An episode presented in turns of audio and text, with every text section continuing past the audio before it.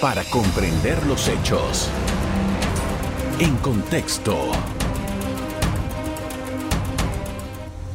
Muy buenas noches, sean todos bienvenidos y ahora para comprender las noticias las pondremos en contexto. Antes de los efectos de la pandemia de COVID-19 y de la crisis del costo de la vida, 1.200 millones de personas en 111 países vivían en pobreza multidimensional. Este es casi el doble del número de personas en pobreza monetaria extrema, viviendo con menos de 1,90 dólares diarios. ¿Cuáles son los nuevos perfiles de pobreza? El oficial del Programa de Naciones Unidas para el Desarrollo nos informa.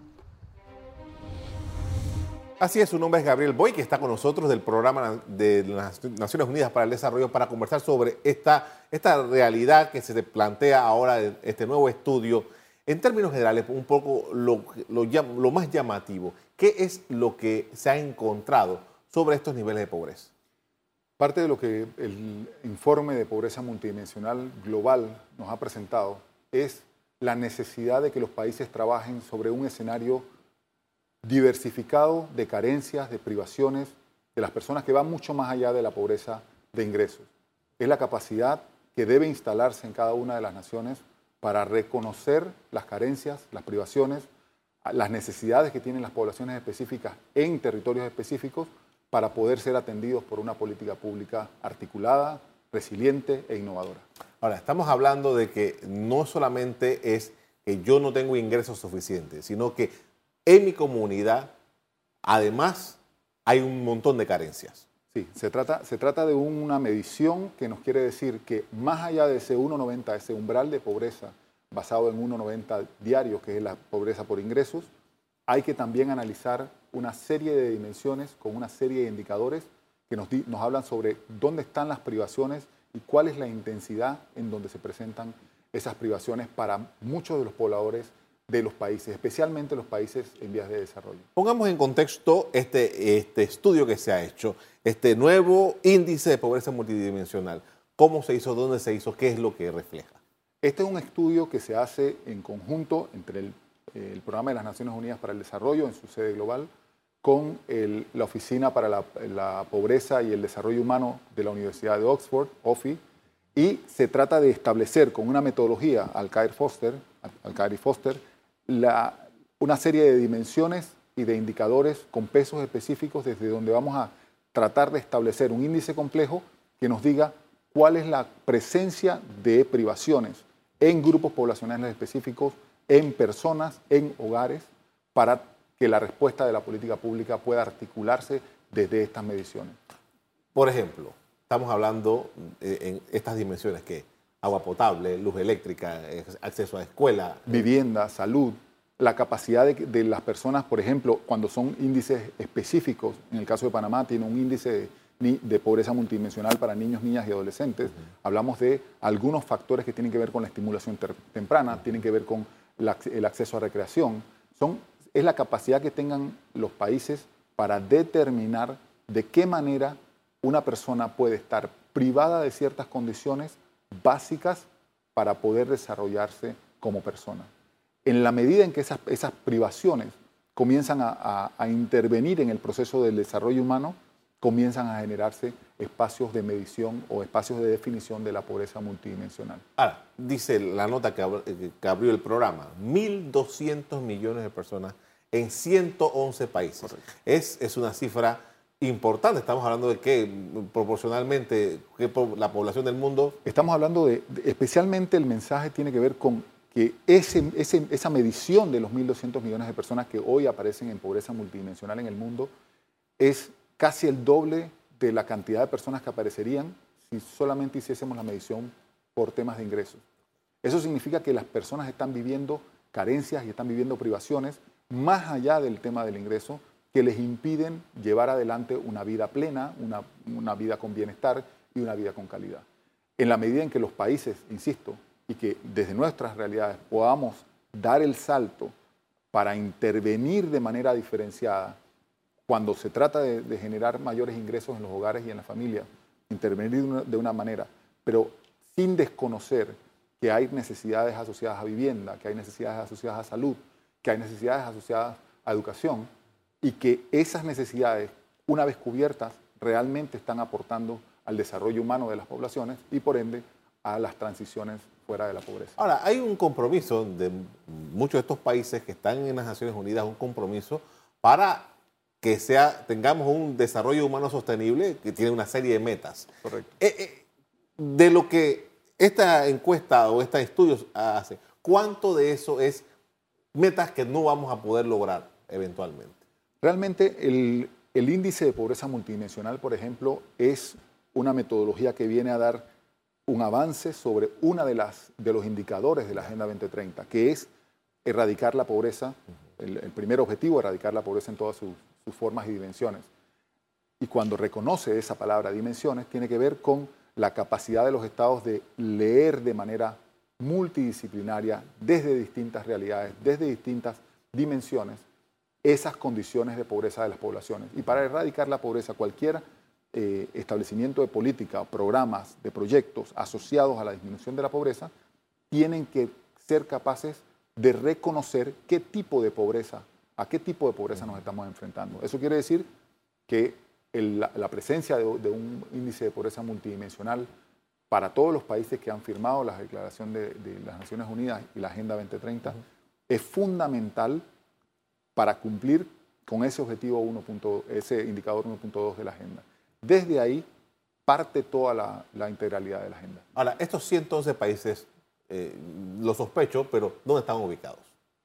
Están ubicados a lo largo del globo. No son solamente, la mayoría de ellos son países en desarrollo, pero realmente, al igual que con el tema de la, Agenda 2030, la, ambición global ha puesto la vara muy alta. Y esa vara muy alta es para todos. Algunos con un camino mucho más corto por recorrer, pero realmente la ambición está puesta para todos. Esos países están en, todos los continentes, están realmente en todas las realidades, y más allá de esos 111, todavía hay muchos países que no están contenidos en esta, en esta medición, pero que presentan las mismas, cantidades, las mismas eh, condiciones en términos de sus poblaciones. Entonces es importante que nosotros podamos tener esto como un ejercicio que nos muestre el camino para orientar el ejercicio programático. Con esto vamos a hacer una pausa para comerciales. A regreso seguimos hablando sobre pobreza en el mundo. Ya regresamos. En contexto. Estamos de regreso con Gabriel Boy, es eh, miembro del programa de las Naciones Unidas para el Desarrollo en Panamá. Estamos examinando un nuevo informe de pobreza multidimensional y quiero rescatar del trabajo que hizo el PNUD un dato. Dice, más del 50% de las personas pobres que son 500, 600 y tantos millones de personas, carecen de electricidad, combustible limpio para cocinar. Una cosa que para cualquiera de nosotros es una cosa elemental. Entonces, a la hora de la política pública, por ejemplo, ¿qué es, qué es lo que se debe estructurar para resolver un tema como este? El desafío es que la política pública sea una política pública integral, que sea capaz de reconocer de nuevo múltiples, eh, múltiples dimensiones, pero además que, reconozca la interseccionalidad de las carencias. Es decir, que una persona puede estar eh, sufriendo de ausencia de vivienda adecuada, pero que además que dentro de esa vivienda adecuada no tengo las condiciones para recibir agua potable, que no tengo las condiciones para recibir o acceder a un, a un tema educativo. Es tan importante generar esta mirada interseccional de la política y esta mirada multidimensional de los programas que es, posible encontrar aceleradores del desarrollo dentro de todas estas dimensiones de la, pobreza multidimensional. Somos capaces de, que el trabajo en acceso a agua tenga impacto sobre salud y tenga impacto sobre educación, por ejemplo. Y la forma en la que podemos, desde la oferta programática, reconocer esas vinculaciones, reconocer esa mirada articulada de la política, nos permite entonces que los países tengan una respuesta no solamente desde la innovación, obviamente debemos hacer las cosas diferentes, sino también desde la integralidad de, la, condición humana también. Ahora, este es un estudio global, pero aterricemos un poquito en Panamá, porque Panamá ha hecho dos ejercicios hasta ahora para medir pobreza multidimensional. Eh, eh, y más o menos es básicamente los mismos elementos. Ahora, Panamá entiendo que está haciendo algún esfuerzo para que, sobre todo, la presencia institucional en esas comunidades donde está la mayor cantidad de problemas y que entiendo que el gobierno panameño lo tiene identificado cuáles son esas comunidades. Precisamente eso es un, un, ejemplo importante sobre de qué manera podemos utilizar este tipo de instrumentos. El índice de pobreza multidimensional, Panamá inició su proceso de medición en el 2017, en el 2018 también hizo el ejercicio, pero además, una vez que eh, se, se, entra en la etapa de diseño del programa Colmena, por ejemplo, sí. el programa Colmena toma como base un ejercicio de índice de pobreza multidimensional por corregimientos para hacer el ejercicio de selección sobre en qué corregimiento iba a intervenir el, el sector eh, público y, y, esta integralidad con esta articulación con el sector privado también.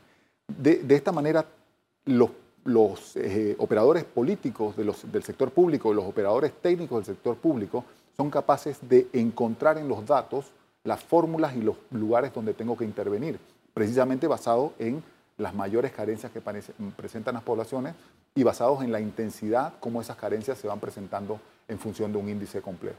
Entonces, el índice de, de pobreza multidimensional por corregimiento, que es de hecho una innovación del país, al igual que el índice de pobreza multidimensional de niños, niñas y adolescentes, nos presenta la posibilidad de que la política se informe desde los datos y que la oferta programática, el diseño de la oferta programática del Estado, se informe desde un sistema que nos va a permitir hacer una evaluación en un periodo perentorio sobre cuáles son las transformaciones que se han realizado sobre las carencias de esas poblaciones con concreciones metodológicas. Ahora, en el caso de Panamá, ya que estamos hablando de Panamá, incluso se, se, esto se convirtió en ley.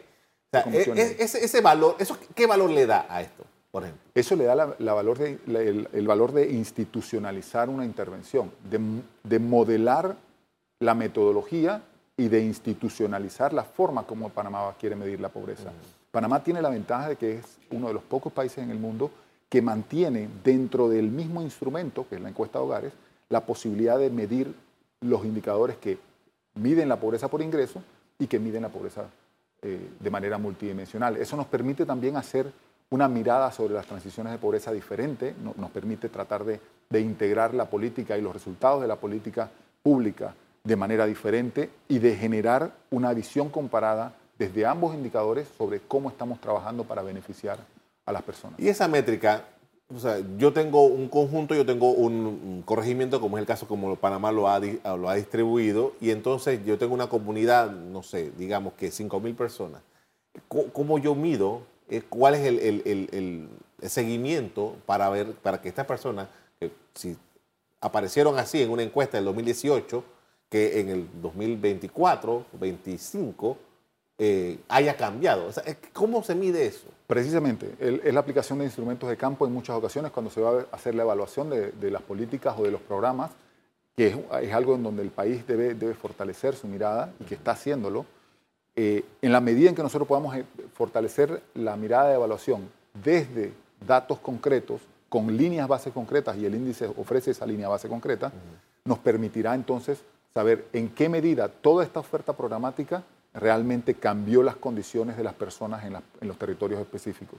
Si nosotros tenemos la capacidad de, de, establecer cuáles son las condiciones desde donde las personas están integrándose a una oferta programática, vamos a poder saber de qué manera esa oferta programática cambió las condiciones desde donde esas personas están llegando al año 2025, al año 2030, pero conocer específicamente cómo voy a medirlo, con qué metodología y en base a qué indicadores nos permite realmente hacer un, un modelo de, de, rendición de cuentas de la, de la, inversión pública. Esta es la primera vez que se hace este, esta, este estudio con estas características, ¿cierto? Es la primera eh, vez. A nivel de PNUD. No, el, el, el, índice de pobreza multidimensional es un ejercicio que ya eh, okay. OFI y PNUD han venido tra eh, trabajando en lo global yeah. desde hace una, unos años, desde el 2015 a la fecha, porque es parte de las exigencias que se establecía desde Entiendo. La... Ahora, lo que quería hacer esa, esa, esa anotación porque ¿cuánto hemos progresado eh, en, durante todos estos tiempos? Bueno, todavía es muy temprano para hablar de, de, de mediciones de, pro, de, progreso. Cuando hablamos de impactos, usualmente la política tiene impactos a 5 o 10 años. Sin embargo, sí podemos adelantar que, y, y el ejemplo concreto que decíamos hace un momento con Colmena, el hecho solamente que se utilice una herramienta científica, una herramienta metodológica y científica fuerte, robusta, para eh, establecer el diseño de la política pública, en este caso el plan de lucha contra la pobreza y el hambre, nos permiten entender que el Estado está comenzando a hacer las cosas de manera diferente. Y en eso el acompañamiento que estamos eh, realizando nosotros como sistema de Naciones Unidas, pero como programa de las Naciones Unidas para el Desarrollo, es, fundamental para fortalecer las capacidades tanto de los funcionarios y funcionarias del Estado como de las instituciones mismas para llevar adelante este tipo de ejercicios. Con esto vamos a hacer una pausa para comerciales. A regreso seguimos hablando sobre pobreza multidimensional medida por el Programa de, las Naciones Unidas para el Desarrollo. Ya regresamos. En contexto. Estamos con Gabriel Boyd del Programa de las Naciones Unidas para el Desarrollo. Estamos analizando la pobreza multidimensional, un estudio que se ha hecho a nivel mundial. Y estaba leyendo que eh, hay, hay elementos que complican, han venido complicando el progreso de esto. ¿Cuáles son? ¿Qué es lo que ha venido sucediendo? Realmente tiene que ver con las... Bueno, eh, primero, en los últimos dos años hemos tenido una complicación eh, evidente en términos de la pandemia, los confinamientos, las crisis eh, económicas y sociales asociadas a esta crisis sanitaria, pero también ha tenido que ver con la, la, falta de sistemas de información en los países, los sistemas estadísticos débiles, la falta de capacidades en muchas realidades para poder recolectar los datos de manera eh, objetiva. Entonces, eh, e, esa, capacidad que tengan los sistemas para generar sistemas de información robustos, que sean capaces de interactuar entre, que sean, sean eh, uniformes, que sean capaces de interactuar entre unos y otros, es fundamental para, a la hora de presentar estas mediciones. Y luego está el, entregar informaciones a tiempo. A nivel global, el, el PNUD tiene un desarrollo del índice de desarrollo humano eh, que ya lleva 32 años midiéndolo, y ese, ese índice de desarrollo humano que se entrega desde lo global también depende de las mediciones que los países y la entrega de información que los países puedan dar en un tiempo oportuno. Eso es parte de las dificultades que, tenemos en términos de la, de la construcción de, estos, de este tipo de índices. Otra de, las, de, la, de los desafíos están asociados a los reconocimientos que se tienen sobre los diferentes perfiles de pobreza. Regresamos al, tema de, de, la capacidad de los estados de, reconocer los perfiles de pobreza en sus poblaciones y reconocer las carencias que impactan en mayor medida sobre esa construcción del concepto de pobreza para cada uno de los países. Parte de lo que la pobreza por ingreso nos ofrecía era un, método universal para medir esa, esa privación, tema de ingresos. La pobreza multidimensional ofrece mayor desafío porque hay que, hay que ser capaz de reconocer cuáles son las carencias que se presentan en las poblaciones y de qué manera la oferta programática del Estado puede realmente mover esas carencias. Quería preguntarle, eh, ¿hay algún cruce de información? Por ejemplo, estamos en medio de una crisis migratoria. En América Latina, particularmente en Panamá, ha tenido un papel allí, pero lo hemos visto en otros lugares eh, por diferentes motivos.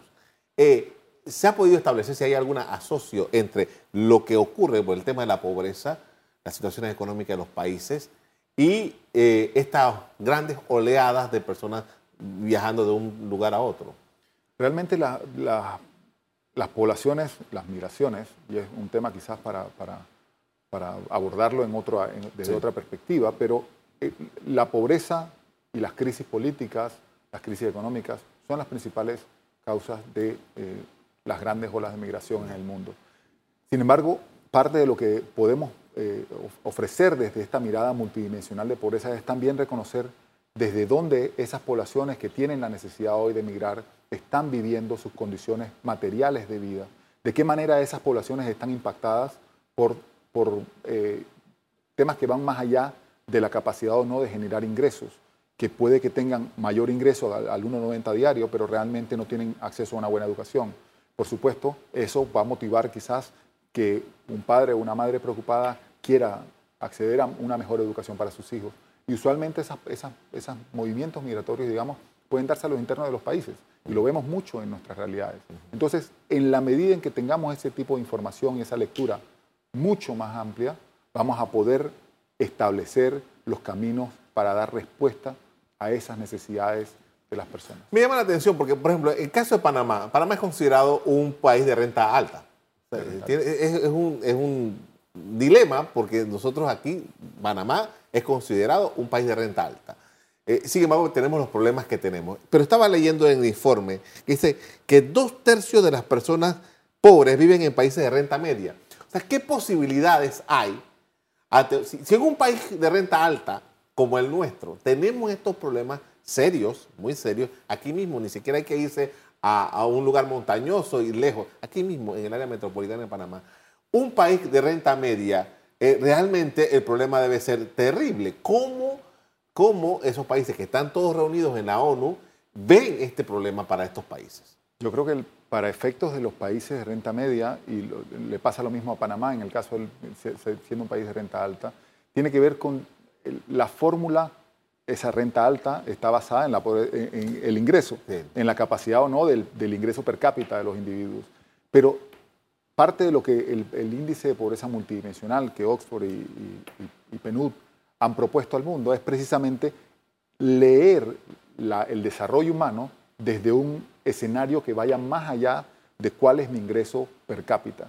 Es la capacidad de que las personas realmente estén cumpliendo o estén eh, satisfaciendo sus necesidades más básicas.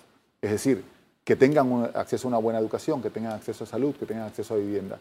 Esos países de renta media, al igual que Panamá, porque tiene el mismo desafío, Panamá es un país de renta alta, pero con una gran desigualdad, lo que significa que tenemos los mismos desafíos en términos de la política pública que lo que, tienen los países de renta eh, media.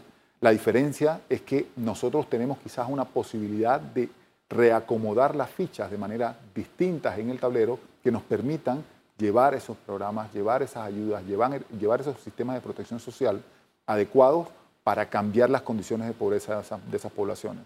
Pero eso, esa transformación se va a dar en la medida en que nosotros podamos tener una capacidad de medir en el inicio, en el mediano plazo y al final, de comprender e intencionar los impactos de la política y que cada una de las poblaciones se involucre. Y ahí vamos a un tema que es fundamental para, estas, para el siguiente paso de los índices de pobreza multidimensional, que tiene que ver con esos modelos de gobernanza territorial, local, para llevar adelante las respuestas de la política pública. Claro, descentralización.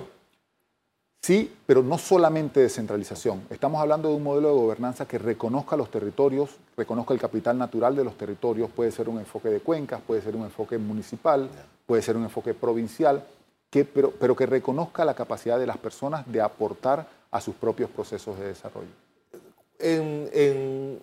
¿Con cuánta periodicidad se hace esta, este estudio? El índice de pobreza multidimensional lo estamos presentando este año y tiene lecturas anuales. Anualmente, al igual que el índice de desarrollo humano del PNUD, tratamos de establecer esos modelos eh, eh, de mediciones globales una vez al año. Para Panamá, el ejercicio debe regresar a, un ejercicio anual. Sin embargo, eh, es, fundamental, especialmente en este contexto, en el contexto que nos ha colocado la pandemia, nuestro informe de desarrollo humano lo, traía a colación como, parte de sus mensajes centrales, en, este contexto de incertidumbre, en donde los países realmente no tienen la capacidad de, ver mucho más allá en el horizonte cuáles son las condiciones que vamos a sufrir o que vamos a, tener como oportunidad en el camino, es importante que podamos reconocer dónde están las principales carencias, dónde están las principales oportunidades asociadas a esas carencias para transformar las sociedades de la manera en donde nosotros podamos generar un camino que sea regularmente medido y que pueda generar un, cambio de timón si es necesario en la medida en que los ajustes se presenten durante el camino.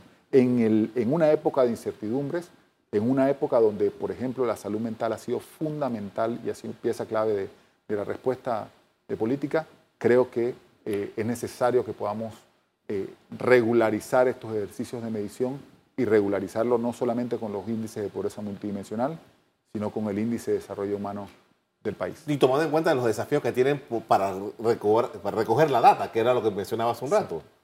En este caso, la data se recoge desde la encuesta de hogares, es un instrumento que está bastante regular en el país, tiene una serie, tiene una, tiene una periodicidad también del, del, proceso, así es que hay en ese tema un resguardo sobre la información.